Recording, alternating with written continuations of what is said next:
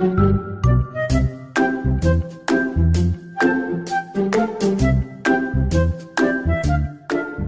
后，所以他假设我我是一个亚斯伯格症的小朋友，我被鉴定了。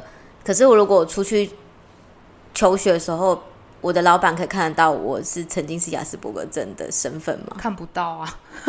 就呃，对，跟大家导正一个观念哈，就是有没有身障手册跟你有没有特殊生身份没有直接的关系。嗯，你的特殊生身份，当然你在你在申请特殊生身份的时候会。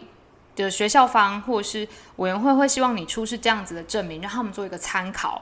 可是其实那一个身份是只有在教育端有作用的，你离开学校，那个身份就没有效用了哦。所以如果说你今天是拥有特殊生身份的孩子，但是你没有身障手册，你是不能够使用社政方面的服务的。哦，所以说其实。假设如果我现在已经出社会了，不是有一些那个呃工作的机构，比如说他他有呃呃雇佣一些身心障碍的人员，他他可以有一些福利啊，或者是一些减税的方面，这个又是另外一件事了。对，你不能用，就如果你没有身障身份，你是不能用的。对，它其实是双双轨制的。社政方面跟教育端是不一样的，所以说大家不用太担心。说我现在孩子有特殊生身份，他未来未来会怎么样？但多的是他毕业之后就没有那个身份的孩子啊。那当然，家长可能要面对下一个问题是：那他如果没有身障身份，他其实没有办法使用所谓职业重建的服务，或者是身障就业、身障特考这些，它其实都是不能使用的。这就是另一个问题。嗯，就是因为我们的听众很多都是有比较小的小孩子的妈妈或是爸爸，我真的想要跟大家，就是跟大家讲一下，其实这个鉴定，或者是说，哎，假你是假设你是过动儿啊，ADHD，或者是有雅斯伯格症或者自闭症的小朋友去做这些鉴定，或是做这些的评估，其实这种不是一个坏的标签，而这是要让这个。他的教育体系，或是让他身边的老师啊、医生更能够帮助他，让他协助融入这个社会，或是发展他一些比较弱的能力。我觉得算是一种好的标签吧，让大家帮他一把，或者是给他多一点点包容环境的一个好的标签。那而且其实拥有了这样子的呃特殊生的身份的时候，你可以去跟学校要求更多的资源。其实我觉得对孩子是一件好事。就大家也可以比较知道说，那我怎么样去面对这样子的孩子？确实有嘛，呃，现在有比较多教育现场的老师是比较在这部分的职能是比较够的。那其实协会也有校园宣导的资源，我们每一年都会寄校园宣导的简章去各个学校，各个学校都可以跟我们来申请，不管是教师研习或者是全班性的宣导，都可以跟我们申请。那我们就会有讲师到学校去。去，不管是教同学怎么样跟这样子特别的同学相处，或者是教老师怎么样做班级经营，其实这些都是我们协会服务的范围啦。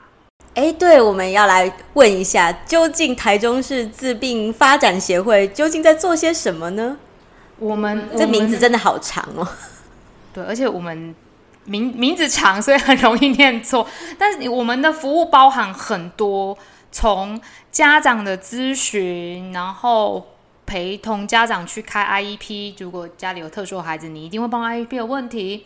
这是什么 IEP？哦，周周医师不知道 IEP 啊？我想我真的不懂，我是小白。IEP 是在学校端里面针对每呃针对特殊孩子会有的个别化的教育计划，他们会针对这个孩子的需求，然后呢去跟他。跟家长还有跟孩子去讨论说，那我们在各科或者是在整体上面，我们怎么协助这个孩子？哦，其实我好像知道，我只是不知道他叫 IEP。哦，好好好，那这个就这个就 OK，这样我们就知道说，那其实目前台中市现阶段的 IEP 是还算，呃，还蛮成熟的啦。当然有一些家长还是会遇到说，我要会遇到的困难就是我怎么样把。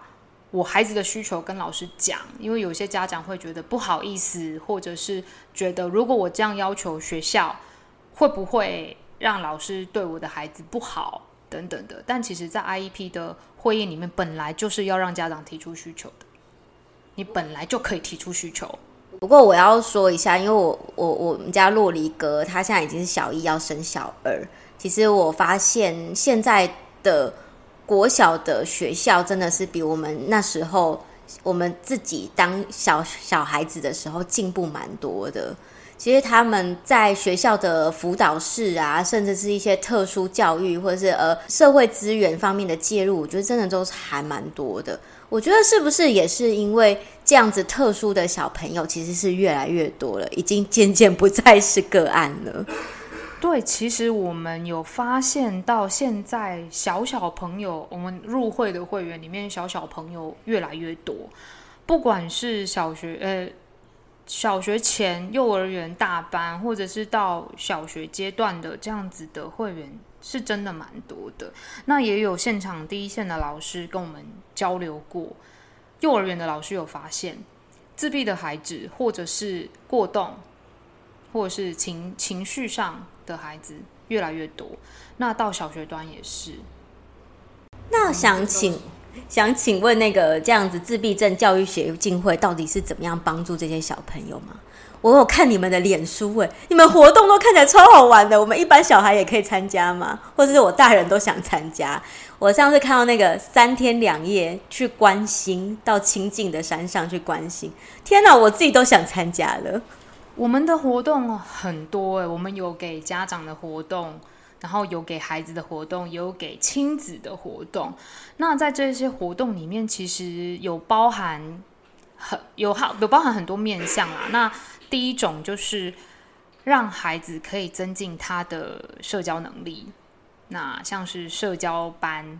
教他社交技巧的班级，或者是有音乐性的课程啊，我们有木箱鼓课、太鼓课，都成立很多年了。这些孩子从小打到大，然后有新的孩子持续的加入。那其实音乐性的课程对他们来讲是一种情绪上很好的抒发，而且是体力上很好的抒发。那个打鼓真的好累，我有一次跟他们一起参加这堂课，我只参加前面十分钟热身运动的部分。我觉得那个一定会瘦，因为真的好累。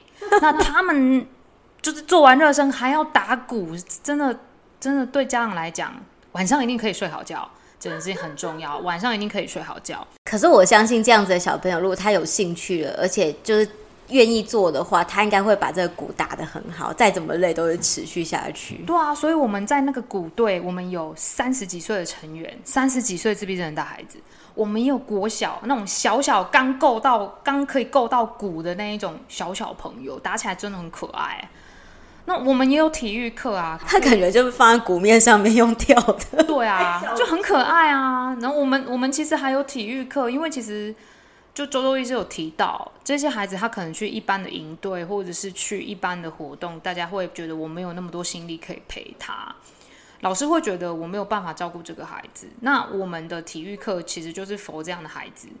我们有直排轮课，有篮球课，然后还有体适能的课。昨去年的体适能课还打曲棍球，很多元性的东西给这个孩子。那我们也提供给家长的舒压放松课程，园艺呀。精油舒压啊，瑜伽啊，给家长，然后有给家长的一些亲职教养的课程，比方说，我的孩子如果情绪爆炸怎么办？那我的孩子可能有一些情绪行为的问题，我怎么办？我的孩子有法律问题怎么办？这些都是我们在讲座活动上会提供给家长的一些知能知能增进啦。那我们也会有。夏令营啊，冬令营啊，喘息呀、啊，喘息活动，这些都是一对一的志工，让我们带孩带孩子出去，然后让这些孩子他可以跟其他的孩子还有大学生互动，让但是我们的活动基本上家长都可以不用跟，就是在营队活动这样都不用跟，这样让家长可以喘息，家长可以喘息，这样不用来，就是家长在这时候就应该好好的去。做个美容啊，喝个下午茶啊，去逛个街啊，去看你想做什么事情就去做什么事情，在那一天好好的做自己，这个就是喘息活动跟营队活动最大的目的。那我想请问一下，我们是怎样子的小朋友，或是怎样的家长，我们可以去请求协会的帮助呢，或是参加协会的活动？我们大部分的活动都是你家有自闭症的孩子就可以参加的。那呃有，但是大部分的活动我们也会以会员为优先，因为协会是会员制。那参加会员也是你家要有自闭症的孩子，所以是要有那个诊断书这样。对，你有手册也可以，你有诊断书也可以这样。哦，然后你的诊断书只要是它上面有犯自闭症就可以了，然后就可以加入协会。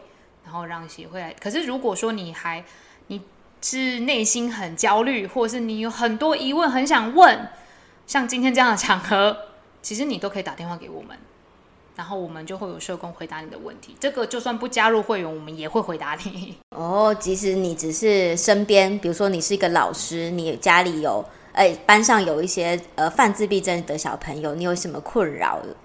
你也是可以打电话去请求协会的帮助。对，我们有接蛮多老师的电话，那尤其是幼儿园老师，那他们会在中午午休的时间，因为老师们平常要带孩子，他们会在午休的时间打电话问协会说，就他的班上有类似这样子特质的孩子，那他可以怎么样协助他？所以菜菜可以跟我们分享一下你在协会工作发生的什么有趣的小故事吗？有趣的小故事哦，因为每天都蛮有趣的。我想一想，要什么样的小故事是比较比较让大家可以印象深刻？应该说，我们的日常是这样子啦，就是除了家长打来的电话之外，我们会有某一些服务，呃，我们会有某一些服务对象，就是我们的大小孩子会每一天的固定时间打电话给我们。嗯。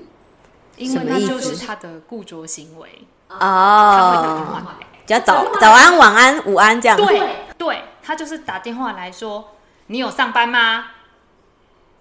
然后我就说：“我我有上班啊。”办公室还有谁？就会跟他讲还有谁。他说：“好了，拜拜。”然后就把电话挂掉。蛮可爱的，是他们的，他是他们的每一天都要进行的活动。然后有。大概每一天大概会有两三位这样子的大孩子，然后都会打电话给我，真的很可爱。打电话来考核我们的工作，打完就安心了吗？打完，可是如果有人没来，他就要问他为什么今天没有来上班，他去哪里？然后你跟他说他可能今天休假，嗯、好，然后就把电话挂掉了。所以我们会有一些考核我们工作的的人。好的，今天跟菜菜聊天真的超开心的。而我觉得菜菜在录正式录音的时候还是拘谨了一点，他本人超级搞笑。我想说还是要留一些形象，很怕被客诉。但如果说就有来协会或是跟我们比较熟识的家长的话，就差不多知道我们风格是比较外放一点，而且是青春美丽型的。又有点小小的搞笑，我觉得超级可爱。就如果大家对自闭症有其他相关的问题，都可以拨打我们的我们的电话啦。因为我相信在很多哎、欸，就直接把电话讲出来。好，我们的电话是零四二四七二三二一九。再给你一次机会，讲出你们正确的名称，要要全。我们全名我我背的很熟啊，但是就是大家可能会记不住啦。我们全名是社团法人台中市自闭症教育协进会，电话是零四二四七二三二一九。哦，那我们要找谁呢？哦，不用指名找我没关系啦，就我们的我们所有的社工跟工作人员都可以回答你的问题。那因为我们在工作的时间里面有很多家长其实是在是来跟我们讨论他很焦虑的问题，比方说。他的孩子确实在学校遇到一些状况，或者是我的孩子，他家长可能发现他有一些特质跟别的孩子不一样，比方说他在他逗他都不会笑，或者是我的孩子都不看我，我的孩子都只玩自己的东西，他发觉他自己的孩子有一些不一样。那他可能，那家长会很紧张，然后就会打电话来给我们。大概几岁的时候，我们会比较容易会发现？其实有这样特质的话，两岁你差不多就会发现了。哦，对，他其实蛮容易就可以被发现了。那在，但我有接过最小的孩子的电话，是孩子六个月，我就跟他说这个孩子还太小，我们没有办法去。我我建议你多观察一段时间。对，那。在这样子的，我我相信家长会面对很多的焦虑跟未知的状况，那都是都是你在寻你会需要很多的协助。那当你面对这样的状况的时候，请直接打电话给我们。那我如果你觉得害羞，也可以传讯息到我们的 FB 上面，我们都会私讯私讯询问私讯给我们。那您您的疑问，我们都会尽量解答啦。但我们通常都会再多问你一些问题，比方说孩子到底他的状况怎么样？那他现在有没有去做早疗？有没有看医生等等的？那我我觉得在这几年的的接触的方式上来讲，越来越多。那家长提的问题，因为其实我觉得家长现在知能都很好，对，他们都可以自己很早的发觉自己孩子哪里有不一样。那我们也有接过是同学来问我们问题，因为他觉得他另外一个同学有这样子的特质，但是他觉得他这个同学被网络霸凌，好有同学爱，他很善良哎，然后他来问我们问题是他怎么样去帮助这个同学。